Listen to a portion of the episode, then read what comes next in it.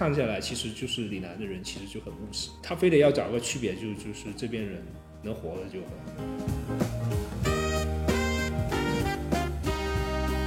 呃，你现在可以拥有世界上任何的一件艺术品，然后大家现在可以想一想，你最想要什么？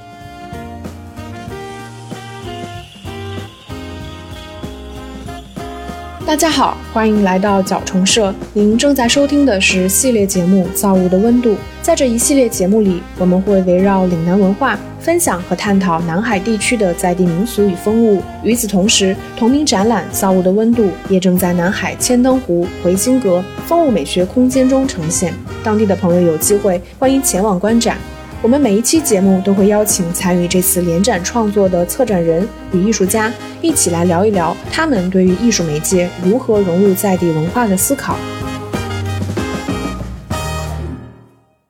我是想从这种地理的位置来去看这个问题，因为其实越东越西，相对会比较靠海边一点点，然后珠三角地区就像广州，然后佛山，然后还有就是中山啊，然后深圳，甚至就是东莞这些城市，相对来说是围绕着珠三角。那其实从地理来说的话，越是靠近海洋的呃区域的人呢，他其实是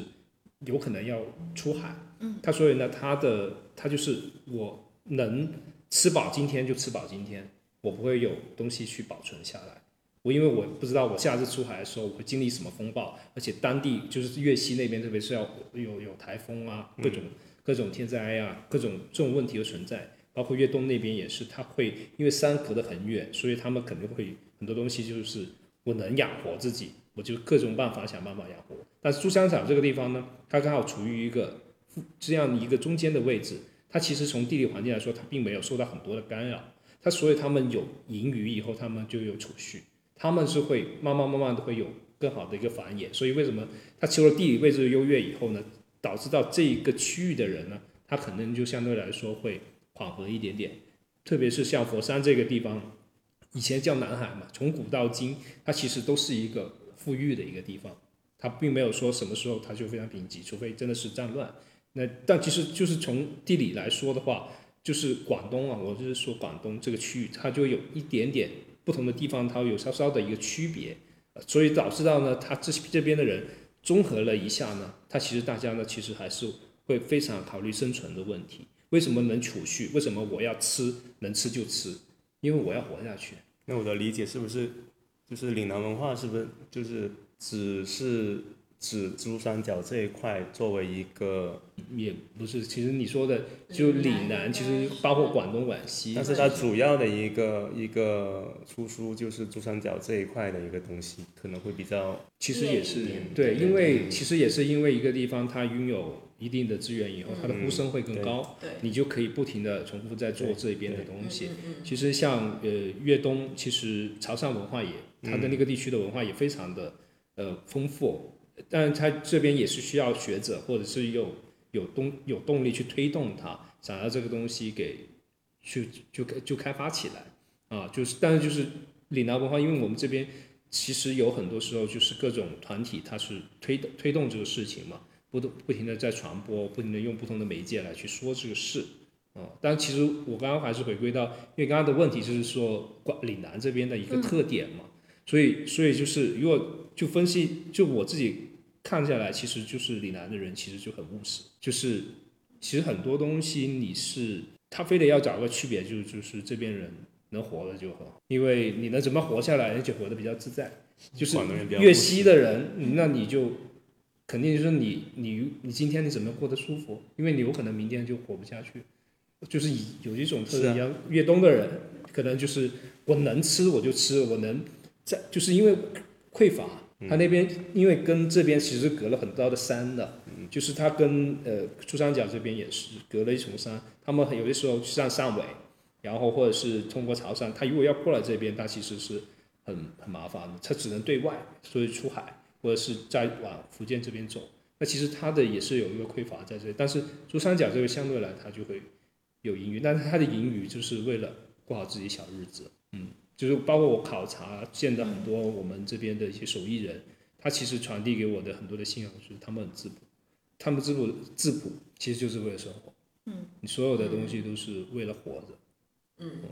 其实从我从我自己的旁观来看，就是比如说像浙江有一个城市叫温州，就是温州跟就是其他的浙江其他的城市全都不一样，就是温州话你几乎是完全听不懂的，它的发音会甚至会更像日语，就是它的语言的封闭性非常非常强。然后其实就我的观察，我觉得国内现在就是语言封闭性越强的地方，它的其实它的排他性会越强，而且相应的这个地区它是更加富裕的。但你不能说西藏，比如说藏语，对吧？它这种排他性，就是它从财富积累来看，我觉得是有一点关联性的。而且其实我我一直觉得就是，嗯，因为我我对这个地理划分不是特别的清楚，就比如说像岭南，或者说我对广东、呃香港这边的观察，我其实一直觉得这边的城市氛围其实跟国内其他所有的城市都不太一样，哪怕就是像江浙沪也不太一样。所以说江浙沪可能也很务实，对吧？也也是，嗯、对，但是我感觉这边的人会更加的，就是积极向上，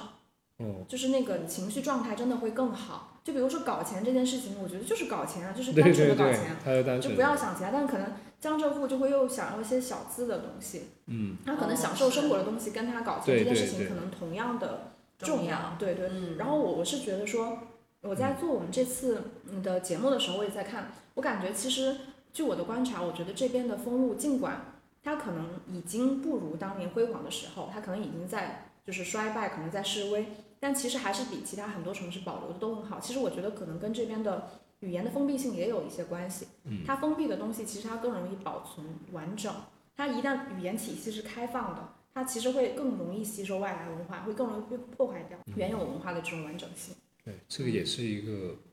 会面临的一个困境，就是因为一旦产生演变以后，会很难还原回来，就是因为嗯你已经没有那个东西的可可追溯，后面的人就看不到原来这个东西是怎么样。嗯，阿星呢？阿星有觉得岭南地区的文化有什么独特之处吗？没有也没关系。我觉得之前去参观叶师傅的那个手扎的石头的工作室的时候，我觉得它保存的还挺好的。就是它即使是已经经历了这么多代的迭代或更新，它其实跟最初的那一个形式其实差别不大。它最多是加了一些它自己的一些荧光的或者是现代的一些材料进去，但是其实它整个的过程是没有太多改变的。嗯。所以这我也是觉得像你呃景荣说的那样子，其实它的传承性是有一定的存在的。嗯，对我我今天也跟景聪聊过这件事情，就是就我了解花灯的这个保存，经过几百年，其实它跟原始的那个呃差别也并不大，嗯，所以这是一种完全纯手艺的传承，就是其实是很难得的一件事情，就还还蛮厉害的。那就是几位在做这次的，就是呃展这次的创作之前，就是你们对南海的本地风物，或者是可以扩大到比如说佛山地区，对吧？整个佛山它传统的这些风物，就是你们原来会有一些什么样的印象吗？醒狮就王飞鸿，嗯呃，然后叶问，他其实都是这些就耳熟能详的那些，都会来自佛山。嗯啊，就是这种呃广东文化，它其实都是在佛山这边会做输出，就是你知道它的追溯它的根源是来自，所以你接收佛山的这个文化，跟我接收佛山文化是一样的呀。我也是看电影啊。对大众就是最早呃王飞鸿可能就是一个最强的 IP，嗯因为它就是佛山无影脚，嗯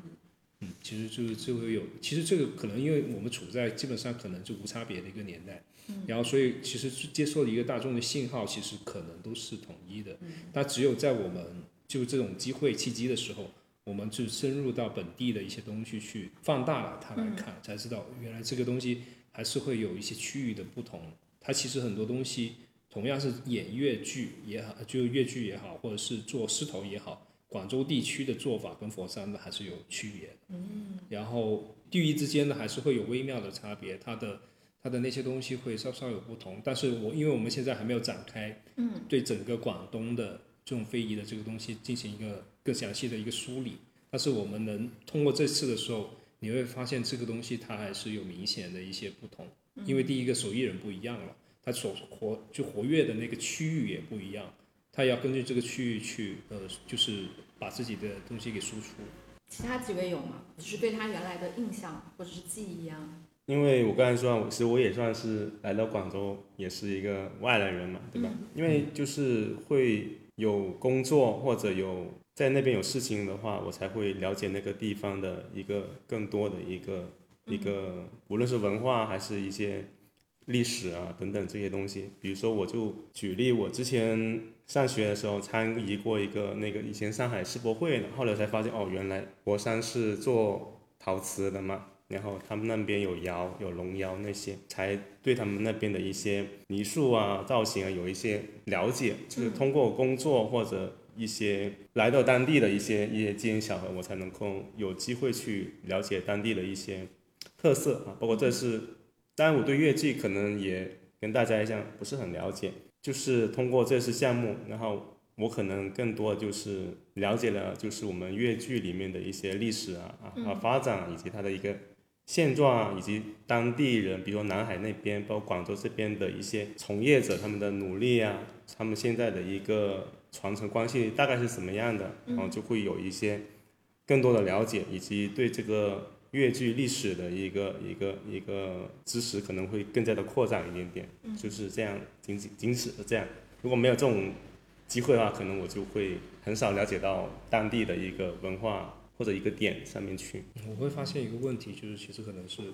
当代人的节奏都很快，就是大家好像没有时间去真的静下来去关注一下身边的一些事情。可能我们总会被很多的我们的注意力总被各种事情给吸引着跑，但有些时候也是，如果不是因为这样的一个状况的话，我很难就是去关注回其实这些东西。我不知道是不是这样，所以就就会注意力会一直在被。左右会在分散，所以你会发现有一些传统艺术它的没落的一个现状，就是你刚才说的这样的一个没有人注意到，因为每个人可能就注意到自己想注意的事情，或者是呃整个注意会被呃主流或引导着去走。我作为佛山本地人，其实真的是不是因为这个项目，我也不会去很深入的了解这样一个风物香云纱，就是当他开始在我身边。逛街，无论是还是走到某一个地方看到这个品牌的时候，其实都会问一下我妈，所以就是感觉是一个呃比我甚至我妈父辈那代更加久远的一个记忆，嗯，就是一个集体的记忆，因为是以前会穿的嘛，以前其实每个人都都会穿的，所以就感觉在追溯着我们这一代或者是父辈都还没有真正经历的那个。那种记忆，嗯，那种记忆是通过香云纱来传达出来，所以这种东西可能是更加去往内走吧，嗯，通过这个项目，那是不是跟佛山这个地方一定有关系呢？那当当然肯定有关系，这个区域嘛，这区域产生的一个工艺嘛。景聪突然又表现表达了迷茫的，没有，就是 当代人的迷茫。呃，我觉得我还蛮乐观的，因为其实每个年代，其实，在爷爷爷爷辈那个年代，他们要农耕或者是做他们的生意，或者是怎么也好，他们也有他们的每天的，日出就要农作的这个，不断的快节奏，他们也有他们年代的快节奏跟事情，所以就是我们还蛮幸能够。找到这样一个风物去研究啊，我觉得这就是做艺术家的一一个幸福感吧，幸福感的来源吧，嗯，是不是？其他方面讲，呃，也是这种感觉，鼓掌。因为他突然迷茫，我就讲一些呃不一样的气氛的。嗯，好，迷茫，我觉得大家都会迷茫。嗯，对。现代人的通病。对。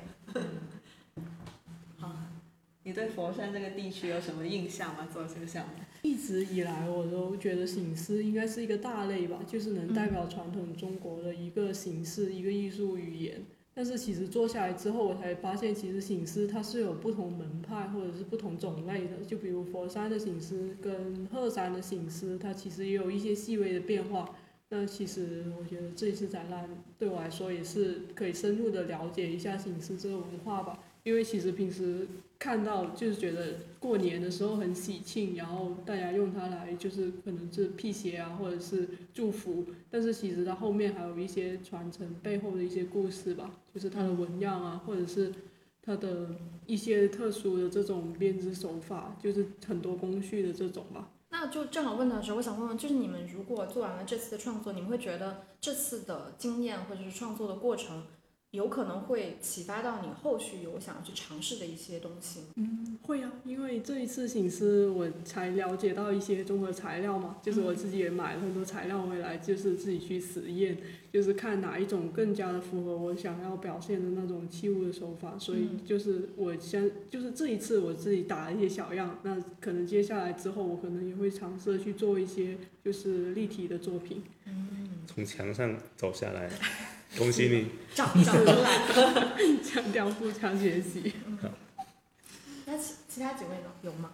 因为呃，景聪今天其实你是有聊到你们后续可能还会想要去挖掘更多的这种本地的风物跟艺术创作之间的结合嘛？对，对就是其实我我现在会往着一个方向，就结合自己的创作来去做的，就是我想去找这种民间民俗的东西，它其实是一个很大的一个类，因为这个东西它有一个很强的传承背景，就不管你朝代怎么迭代，但是民间民俗的东西它其实是没有变的，可能就可以追溯到上千年的历史，就是因为民众民间大众他他喜好或一个区域的东西，他的信仰，他这个东西这么多年以来，他们都是没有变的嘛。到所以就这个就已经本身是一个很好的文化的一个背景，只要我们在这个文化背景里面，我们去抽丝剥茧，然后我们在里面找到自己的那个东西，就是可以有很多的一些反馈来去做输出。嗯，就是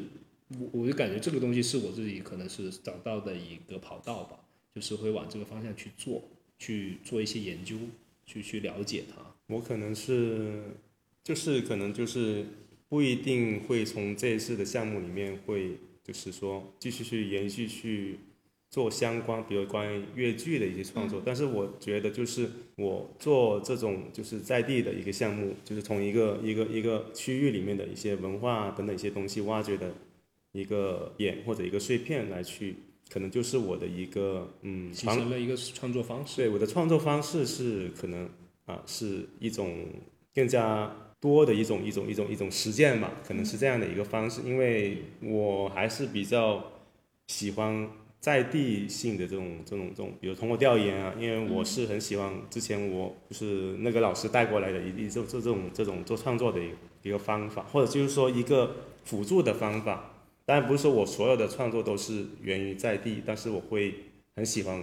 做这种类型的项目，比如说像这次做完越剧，我的一个收获，我可能会对越剧更加的了解一点点、啊，就是可能说一件，就是别人说就是可能今天之前呢，我可能更加在这方面又博学了一点点，啊，以后比如说我有小我的小孩子，比如说我可能带他走进越剧博物馆的时候，我会跟他讲更多的，对、啊、我懂的东西啊，就是转化给他，然后看到越剧艺术的时候，我会更加的亲切。对，不是就是那种 敬佩，就是包括那些艺术家啊，对，也亲切亲切，就是可能不一定说我会很很喜欢越剧，以后就会听越剧成为一个，但是我会了解它的一个啊历史，搞包括它的现状，然后我会因此就是可能在别人跟我聊到这一块的时候，可能会有一些啊分享给他们的一些东西了，就这样，我觉得可能也是对，包括我以前也做过其他在地性的，可能我会对啊，包括宗祠文化啊，因为我们那个展览那时候是在祠堂里面展的，啊、也很酷。就你会会了解到哦，原来就是在岭南地区，可能我觉得就是一种这种宗祠文化里面的那种那种，你可以挖掘到一些东东西，是你从来没有想过，哦，你会觉得这个东西原来是这样的，很有趣，很小一点，你要通过挖掘它，你才能够看到不被看到的一个现象，就是或者就是一个历史等等的东西。那我觉得这个是我比较喜欢，包括通过这次我就更加的了解越剧了，我可能这个是一个我我会收获的点吧，也是一份一份收获。我的话，我也跟小峰很类似吧，就是可能不是在接下来的过程当中去呃就像云纱或者是某一种风物去研究或是作为创作的一个媒介，呃，也是在这个项目当中锻炼了一种呃观察、思考跟研究创作的方法。嗯，呃，那这个方法其实我在呃其他项目呃的过程当中，可其实也有用到类似的啊，比如说策展啊，或者是某一个研究的项目，但是还没有独立的在自己的创作当中会用到这么具体的一个一个风物跟一个很特定的一个非遗的一个一个物件，啊、然后这个过程当中，其实原来我做的创作可能会更加普遍性一点，嗯就是我我蛮喜欢找一种普遍性的东西的，因为我觉得如果太具体的话，我在我以前啊，可能不会那么专注。但最近如果就是随着年纪的增长，呃，会发现就是找到一个小的点是研究下去是呃才会走得比较远的，因为你找到自己一个很很感兴趣的点，研究下去的话，呃，对于自己创作或者是最终输出的话，是一个很好的一个一个一个一条路子吧。嗯啊、所以希望我这次做完之后能够找到那个点。大家还是处在这个摸索的那个阶段，嗯。因为因为距离我们展览开幕还有可能大概呃大半个月的时间，所以就是还是很多东西我们还是处在一个呃对材料或者对呈现的东西还是在探索的过程。那我们接下来就聊一些就是更开放一点的话题吧，就是可能没有那么的个人化的话题，就是因为这次我们的展其实都涉及到了装置的部分嘛，嗯，那就是近几年其实城市公共空间包括商圈，它的艺术装置其实是越来越多的，就是我我很好奇，就是各位艺术家们觉得说这种形式，就是呃这种公共空间的这种装置，它其实算是能够跟观众或者观观看的人进行一个有效的互动或者是对话，还是说它可能更更加的流于表面，可能就是单纯的拍照啊、类似于像这样的。为什么姚兰笑得这么开心？有话想说？赶紧表达一下。没有，还蛮多吐槽的。我觉得有很多公共艺术，嗯，你说到流于表面这块，我有点想笑而已。你说，你说。哎呀，我不想。嗯，就是因为现在公共空间，无论是房地产还是政府需求吧，嗯就是需要做一些地标性的东西去去彰显一下这个地区的不一样，或者这个这个楼盘的不一样等等。嗯，所以这种东西需求越来越多，但很多时候需要快速的生产，嗯是吧？本节目由角虫社和耳光联合制作，欢迎大家在我们的节目下和我们互动交流。我要问一下 雕塑系的，他可能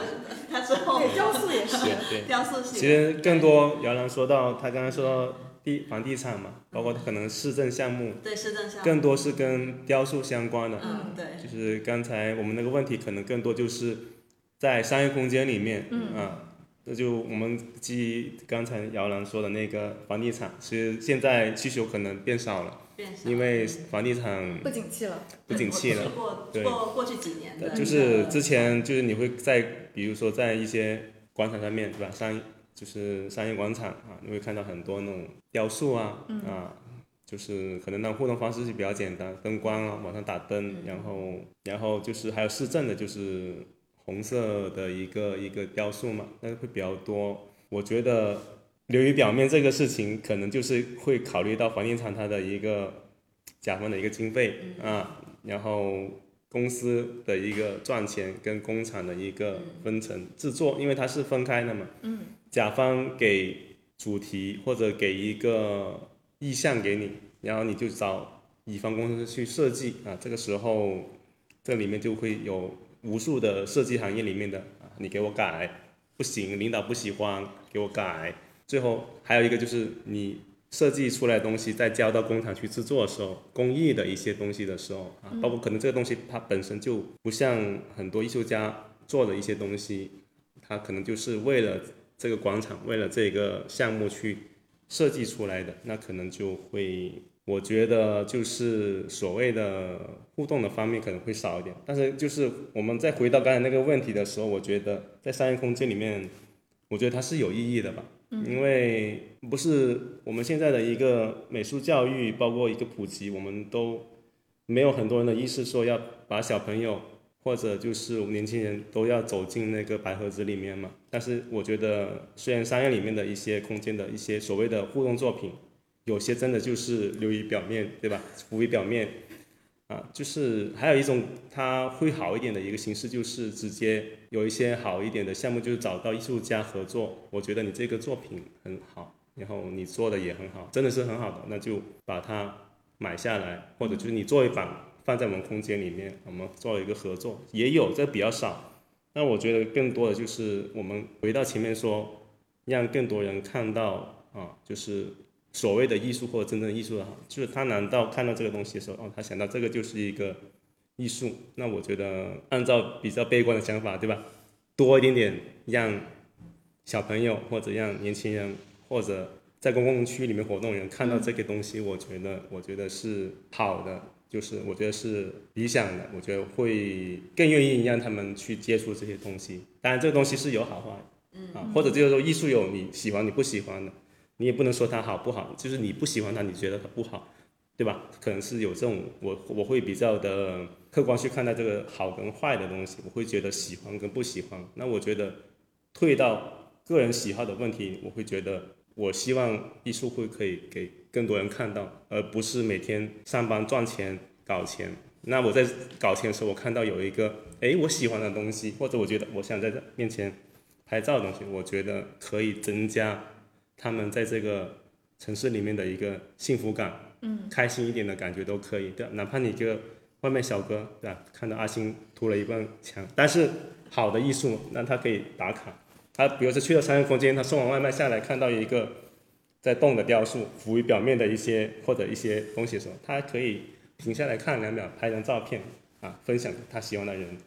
我觉得都是比较积极的，对比较好的。我是我是愿意从这个角度，我们就不要说他好不好啊，我就抽开这个概念，我觉得是用这个角度，我会更加喜欢一点。因为我看过太多，因为我我是做雕塑的，因为我的老师啊，我的朋友啊，有好的项目，有不好的项目，我都看到他们在做，啊，然后我更愿意从这个角度，希望他们做的事情可以跟更多人看到，而不是说我只看到我今天要去哪里买个包，我要去哪个店里面怎么怎么样，连这个东西都要剥离掉的话，那我觉得是真的就是物质的世界什么都没有了，对吧？连，连那种。服务表面的东西怎么样，我会觉得更加的，我们从事这个行业的话，我们会觉得更加的难过了。嗯嗯，对，嗯。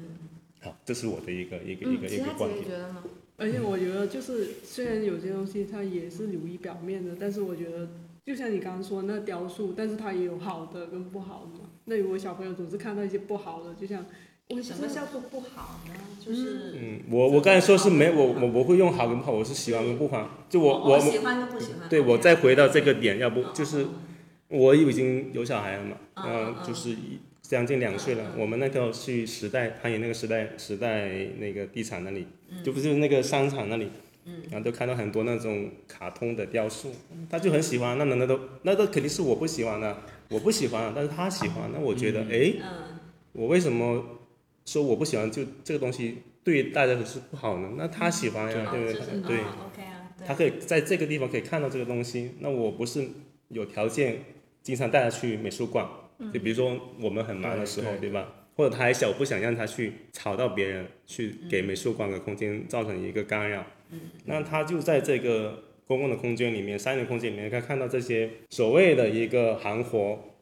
所谓的一些浮于表面的东西，我觉得我是。我不会觉得它会影响他的一个审美怎么样，会用这种精英式的我训练过的东西，我会觉得哦，他喜欢就好，嗯，对吧？不是我喜欢的，但是他喜欢就好，嗯，啊，我会慢慢的会会从这个角度，因为去有人改变的一个想法，改变的想法。公共艺术它其实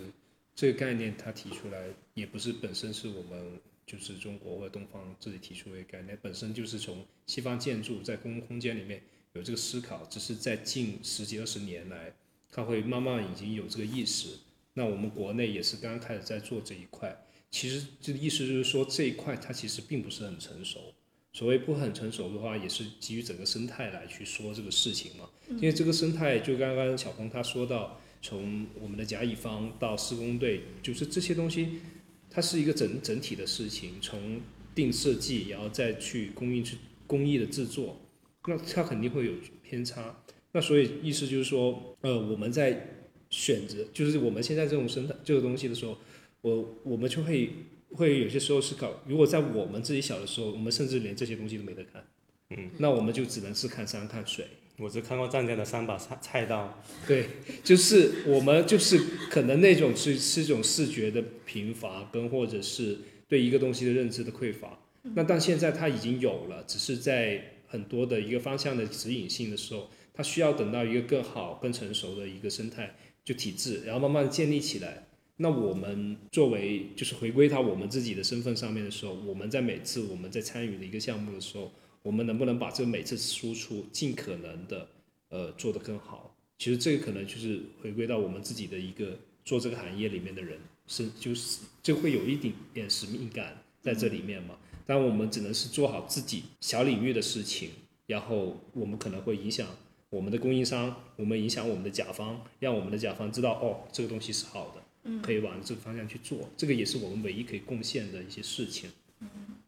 其实，因为我就我自己的观察，我觉得就是上海这几年所有的商圈，它其实有越来越多的这种装置或者说公共的这些艺术品。就是我我原本以为说这种其实是一种很好的就是艺术教育普及的东西，因为它其实能够它相较于嗯这个说的可能有点扯，就是我觉得中国快速的城市化之后，所有的城市其实非常雷同。但是就是这种公共艺术品，它其实无论从哪个层面而言，它的重复性相对而言都是弱一些的。就是你看到的时候，它其实相对而言它都是一个独特的东西，它可能需要就是可能未必所有人都能够跟他建立一个所谓有效的这个联系或者是对话，或者是真的具有这个欣赏能力。但是其实我觉得他就算是一个就是基本的教育普及，比如说可能七八十岁的上海老阿姨，她也看到这个东西，她也会有一个直观的感受，对吧？或者是小朋友，就是他会形成不同独特的这种记忆的东西，而不是说啊这个商场跟现在商场长得是一模一样的这种东西。但我我当时想到这个问题，我觉得不好的地方是在于说，它所有像上海，它其实是一个非常注重营销的城市，就上海所有的就是商品、商店。品牌它其实都要，现在基本上都是在往网红的方向发展嘛。比如说所有的咖啡厅，大家都习惯在前面，无论是室内设计，还是说它在门口，它其实都习惯做一些非常花哨的东西。但这种花哨的东西，就是其实如果你真正从网红的角度而言，它其实是有一些共同性的。比如说可能更加艳丽的东西，然后形状更加夸张的东西，更适合拍照的这种装置，它其实更容易吸引目光，所以它可能就会有一些不好的方向，就是大家好像都在往说怎么网红，怎么容易传播，怎么容易拍照，这个目的在做，所以我我才会想到这个，不知道说对于艺术家，就或者从你们创作而言，我我不确定说这个生态对于你们来说会更好吗？还是说也也有好的那个面向？我突然想到是。对于我来说，因为我一般都是画二维的东西嘛，但是上一次你说上海的时候，确实我去那个 Gentle Monster 那个韩国那眼镜店，他就摆的那种装置，我就会觉得哎，其实挺有趣的。就是它的这种装置其实也不太像我们平时见到那种装置，它是有些马在那里，然后它是很就是那个尾巴在动，然后头有点摇，然后哎，这挺有趣的。就是你你能想象，就是在一个很空，就是这种空间里面，就是放进这种。类型的雕塑，或者以及二楼的那一个人脸，他会跟着你的走动去移动那个视线。我觉得，哎，其实这这种类型的装置对我来说是有启发的，就是，哎，其实它有一些东西就像新瓶装旧酒一样，其实它只是在有有别的东西，它会启发到每个人不同的嘛。就像我，我可能，哎，这个动物其实它出现在都市里面，它其实也有不一样的情愫。那其实，那对，这是对我的启发。那其实对别人来说呢，他可能也是会有别的东西呢。所以我觉得这也是雕塑这一块吧。也不是雕塑嘛，就是可能就是网红，其实无非就是历史往前面发展，往回看这一段，其实你说好的东西，我们会有一帮精英，最后把它送进美术馆、博物馆，我们的小孩、我们的孙子会以后去那里面可以看到它。至于说现在这种网红东西，当然。阿信刚才说表达是他在看到他觉得好的东西嘛，那你说给我看到很多那种啊，就是一些商店啊，一些雷同的一些啊一些一些做法，一些视觉的一些做法，那我觉得这个是无可厚非，就是因为跟商业相关的东西，它肯定会有一些嗯所谓快速的，就是要去吸引眼球博眼球的，但是也也有一些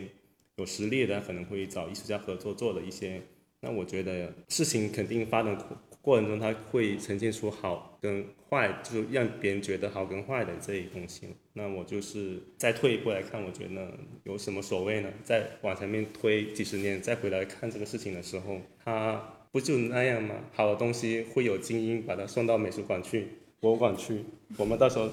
去看就行了，在课本上也有我们的一个什么，就是现代当代史什么什么。一一九零零到二零零零二零零到二幺零零都会有在记载里面，而不会有人记得当年上海那一片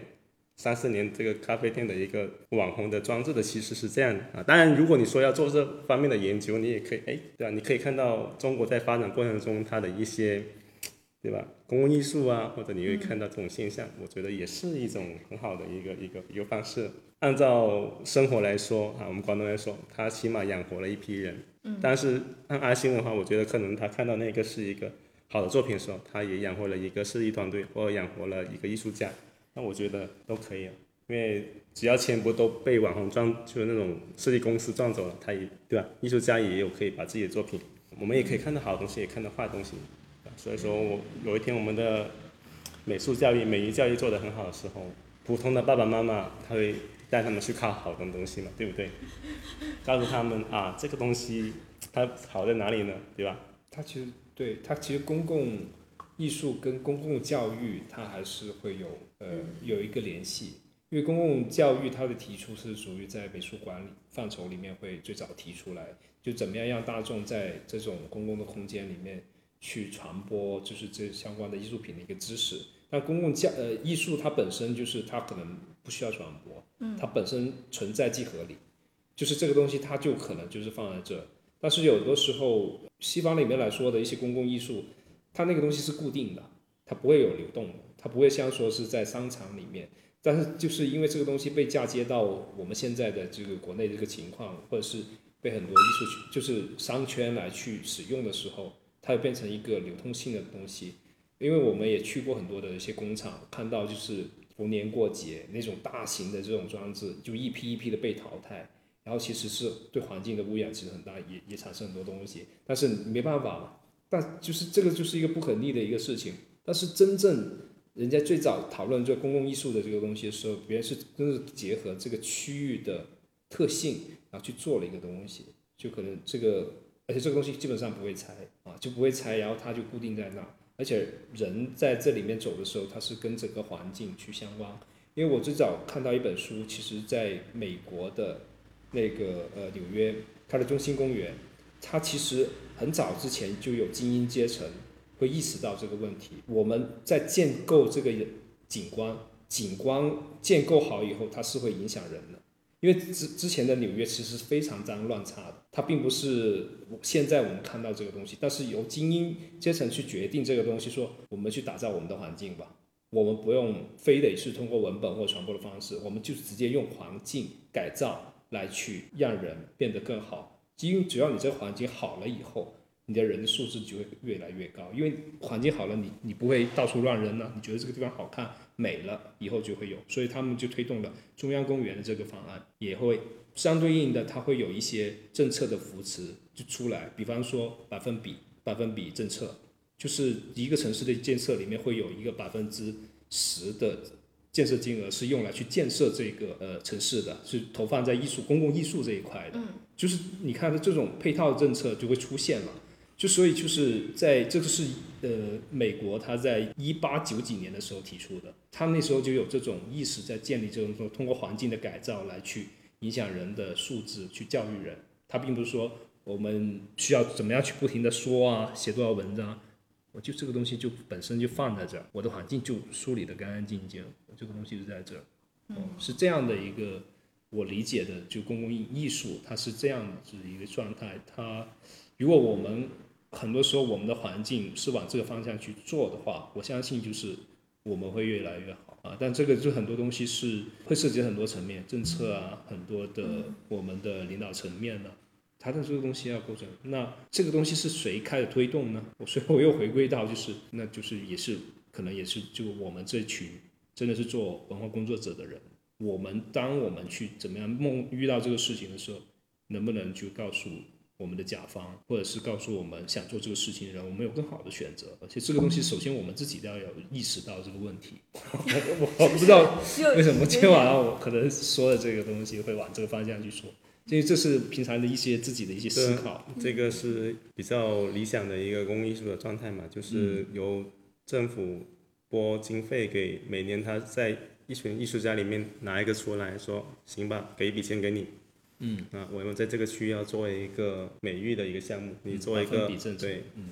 那这个不就是理想嘛？那现在我的觉很多理想啊，他现在已经有，我知道已经很多这这是已经这个有这样子的，这个是美这是美国的嘛，但是我们现在当下我们刚才谈到的现实的问题就是，我们以咖啡店那个那个现实的很多网红的一个装置嘛，对吧？嗯。那就是我还是回到就是有做咖啡很容易心去做咖啡的店，对吧？就是它的味道啊，然后它的一个特色可能就是就是咖啡比较精髓的东西，那可能很多东西它就是做网红都可以吧。刚才你说的那个美国那边，我觉得是对于艺术家来说是比较理想的，对吧？因为他你大多看到都是某个艺术家他的作品被放大，或者他接受这个委托，他把他的一个想法沉浸在这个空间里面，那这个对艺术家是一个福音。那现实就是在中国，为什么有这么多网红打卡点？就是他让有一些，就是我们觉得他经不起推销嘛，然后我们觉得这个东西可能是不是太泛滥了啊？会不会不好呢？我我可能就是会觉得现在有，我觉得也可以吧，因为它增加了每个精英也能欣赏，也有项目在做，然后我们对美育比较缺乏的一些民众，我觉得他们看这些东西，他们也会很开心。嗯我觉得存在即合理，对，我感觉开心很重要。就是这样，大家每个阶层或者叫每个阶段的人，或者每个对美术欣赏能力的人，我觉得他们能接受这个东西，我觉得哎，我都我会觉得很开心。嗯就是这个已经是现状了，只能再观察看看。对啊，他肯定会有变化的，因为潮流的东西它永远都会有变化的嘛。嗯。因为如果说你某一些东西不改变的话，永远有委托一些快速生产这些东西的一些一些设计公司啊，或者乙方去做这些事情。刚阿星讲到可能有理想的部分，我们可以看到我们这个社会上面可以看到有理想的或者所谓不理想的东西，但是这个两个东西都有人喜欢。比如说这个艺术家喜欢这个装置的作品，这个外卖小哥啊，这个下班回来的人看到路上有一栋咖啡店做的这么好，不太一样啊，他也很喜欢啊，拍个照片。嗯，我觉得都可以。我觉得我会觉得这个东西用眼睛去看的一个东西，呈现的一个幸福感，它是平等的。我们比如说我们有追求，或者我们有一定的训练，那我们看的东西，我们觉得哎它好。对于那些人来说嘛，对吧？他们可以看到好的，我们所谓的好跟不好的东西，他们都喜欢的话就可以了嘛。其实就就想聊电影，这其实其实跟电影就很像，其实真的跟电影很像，因为我们有的时候就是你像我们看电影，其实它有一些基本的技巧嘛，比如说它的视听，它是用什么音乐、什么镜头、什么样的剪辑，然后用什么样的灯光、什么样的服装、道具，然后就等等嘛，就是可能我们会有一些审美的判断，觉得什么电影才是好的。嗯，但是其实好多时候，像我们接触一些影迷朋友，他其实对电影的判断就是这个电影故事好看或者是不好看，或者是他喜欢或不喜欢。但是你你不允许他去做这个判断吗？或者是你不允许他去看烂片吗？或者是你为什么能够决定什么片子叫好，而且一定要强迫对方接受呢？是对，就是这个，我觉得可能是话语权的问题。嗯那我们嗯嗯，我们再回到一个我觉得可能也比较大的问题，我觉得就是就是艺术品跟商业品之间的这个界限问题。我举一个例子，就是比如说这个画，它是一个艺术品，如果它被印刷成了海报，或者是说印在了杂志上，它是否还是个艺术品？这个只是我自己好奇，就是我不太确定艺术品对于这个商业品之间的界定到底是什么，是个很大的问题，是吗？嗯没有怎么界定这个，要想一想。嗯，对这个界定这个是艺术品还是这个收藏体系的人可能会比较，就是美术馆、博物馆这种体系的。比如刚才我们回到就这个拍成海报，我会问这这个原作在哪里？我想去看一下，这个艺术家是谁？嗯，对，这就是艺术品需要一种独特性跟唯一性吧。嗯也这是很重要的，就是因为它必须要是 出自这个艺术家之手，这是比较比较古典一点的一个看法了。就是这幅油画必须要出自某一个艺术家之手，然后不能是赝品。当然，赝品现在也能上市场，如果有交易的话，也能是成为一个流通的一个货品了，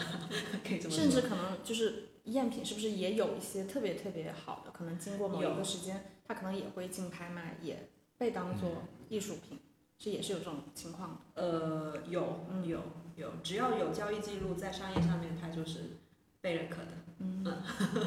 啊，就是通过正正规的拍卖会，艺术品的独特性跟唯一性是鉴定它这个价值的很重要的一个东西。所以我觉得艺术品，它一旦进入了商业市场或者金融市市场的话，它就是一个可以被转卖跟保存的一个金融产品。嗯我我是这么理解了啊、当然它跟普通的商品不太一样的一点就是它的这种鉴定的这个标准不太一样，它需要专业机构去评估啊，比如说拍卖行啊，或者是呃一些专业的艺术品的鉴定机构啊等等。嗯啊、一级、二级市场这样子的一个整个流程的一个判断，才能够决定这个艺术品的价值。那当然，普通的商商品，像这种呃普通的产品这样子，就可能又有另外一个系统。如果复制品呢，由景聪来对说一下对版画这块的。其实其实我我我理解它可能是艺术它的价值有是什么，嗯，就是如果你你要定它的话，它可能嗯其实呃可能会有三个维度，一个就是它的商业属性。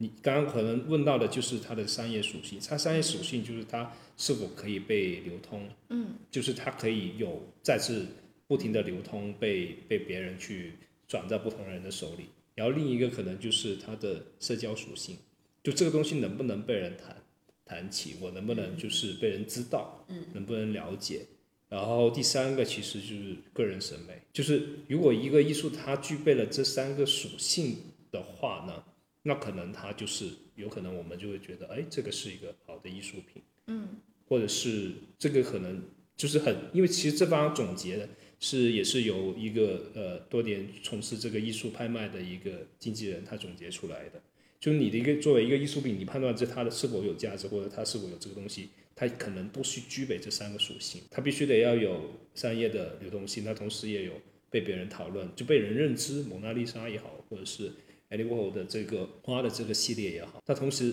你收这个人，你必须你自己喜欢，你自己你又哪怕它是一个复制品，但是我喜欢，因为有现在我自己的财富，我还没有办法去买到一个这样的作品，嗯啊，所以其实在，在因为这个也是那个经纪人里面说，他其实有一个很有趣的分享，就是是这样的，我不知道有没有跟大家聊过，有聊过吗？咱们上次就是嗯就是艺术的价值的这个这个概念，就等于说有一天你突然遇到一个精灵，然后精灵跟你说，呃，你现在可以拥有世界上任何的一件艺术品，然后大家现在可以想一想，你最想要什么？大家可以现在可以说，对，可能就是比如说蒙娜丽莎，OK，好了，经理又跟你说，因为阿星选择了蒙娜丽莎，但我有两个条件，第一个你不能卖掉它，第二个不能告诉任何人，你只能自己知道。那你还想拥有它吗？还是想对？那它其实就是契合了它第三个属性，就是我还是自己喜欢嘛。嗯啊，它其实这个这个故事只是繁衍了一个侧面，然后但是呢，它现实中的确发生了这个事情，因为在这这个这个机器人他这个传记里面有谈论到这个很有趣的，其实就是在在好像是在英国还是哪个，应该好像英国的一个有一个就是呃女性女士，然后她意外获得了一笔巨款，然后呢，就是因为她可能她的姨父离开了，给她留下了大笔遗款，然后她拿了这笔钱，她突然想起自己小的时候曾经在一本书上看过毕加索的一张画，然后呢，他就联系这个经纪人说，哎，你去帮我打听一下这张画多少钱，然后哎是自己心里的价位。然后把它买下来，然后买下来以后呢，这张画一直挂在她她就是乡下的一个屋子里面，只有她跟她丈夫知道这个是原作，其他人都不知道。虽然觉得哦，嗯，你这边有个复制品还挺棒的，哎呀，好真实啊，就可能就是去去看一下，但只有她跟她的那个先生是知道。然后呢，这个作品他过了十年以后呢，他就跟那个经纪人说说呃，这张画已经陪伴我十年，我觉得够了，我想就帮他，就是他去再去别人的家，我觉得我不想是说一直我是拥有它把它带走，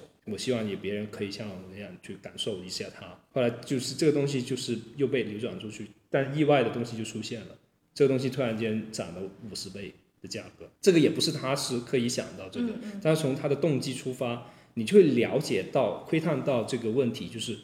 我们所谓的商业性、所谓的社交属性、所谓的个人审美。它其实没有一个先后，它里面它就非常错综复杂，因为有这种事情的出现。但是问题是，你是归于哪个属性？你想收这个作品，或者是你想创作这个作品？如果你是基于你是个人审美，你你去画了或者是买了这个东西，那你不要考虑它的社交属性跟商业属性。如果你是纯粹为了商业属性去买，哎，那你就其实你就拿它来升值了，那你就很清楚你这个东西应该要，就像刚刚我们那个体系里面，我们怎么样去鉴定它，怎么样导手，怎么去流通嘛。有些人他可能就是我就是为了彰显自己，告诉别人，你看我买了一张新画，这个是现在当代最流行的艺术家哪张画，这画我还不朋友圈，发不仅发朋友圈，我还要请一帮朋友过 来吃个饭。然后告诉他，你看我最近家里面是不是多了这个东西？就是，哎，其实他其实也满足自己的一个社交属性而已。对，我不知道这样，说的好好，好完整，好清晰哦。我自己完了。掌声，不用说多了。清晰了吗？清晰了，清晰了清清晰晰了。嗯，那我们其实今天聊了很多，感觉聊到后面其实也很发散，感觉我我听到后面就是也学到了很多的东西，然后也非常开心跟四位艺术家我们一起有机会这样聊一聊。那这期节目我们差不多就这样，嗯，再见。好，好，再见，拜拜拜。本节目已在喜马拉雅、小宇宙、网易云音乐等音频平台上线，欢迎订阅并收听这档节目。我们下期节目再见。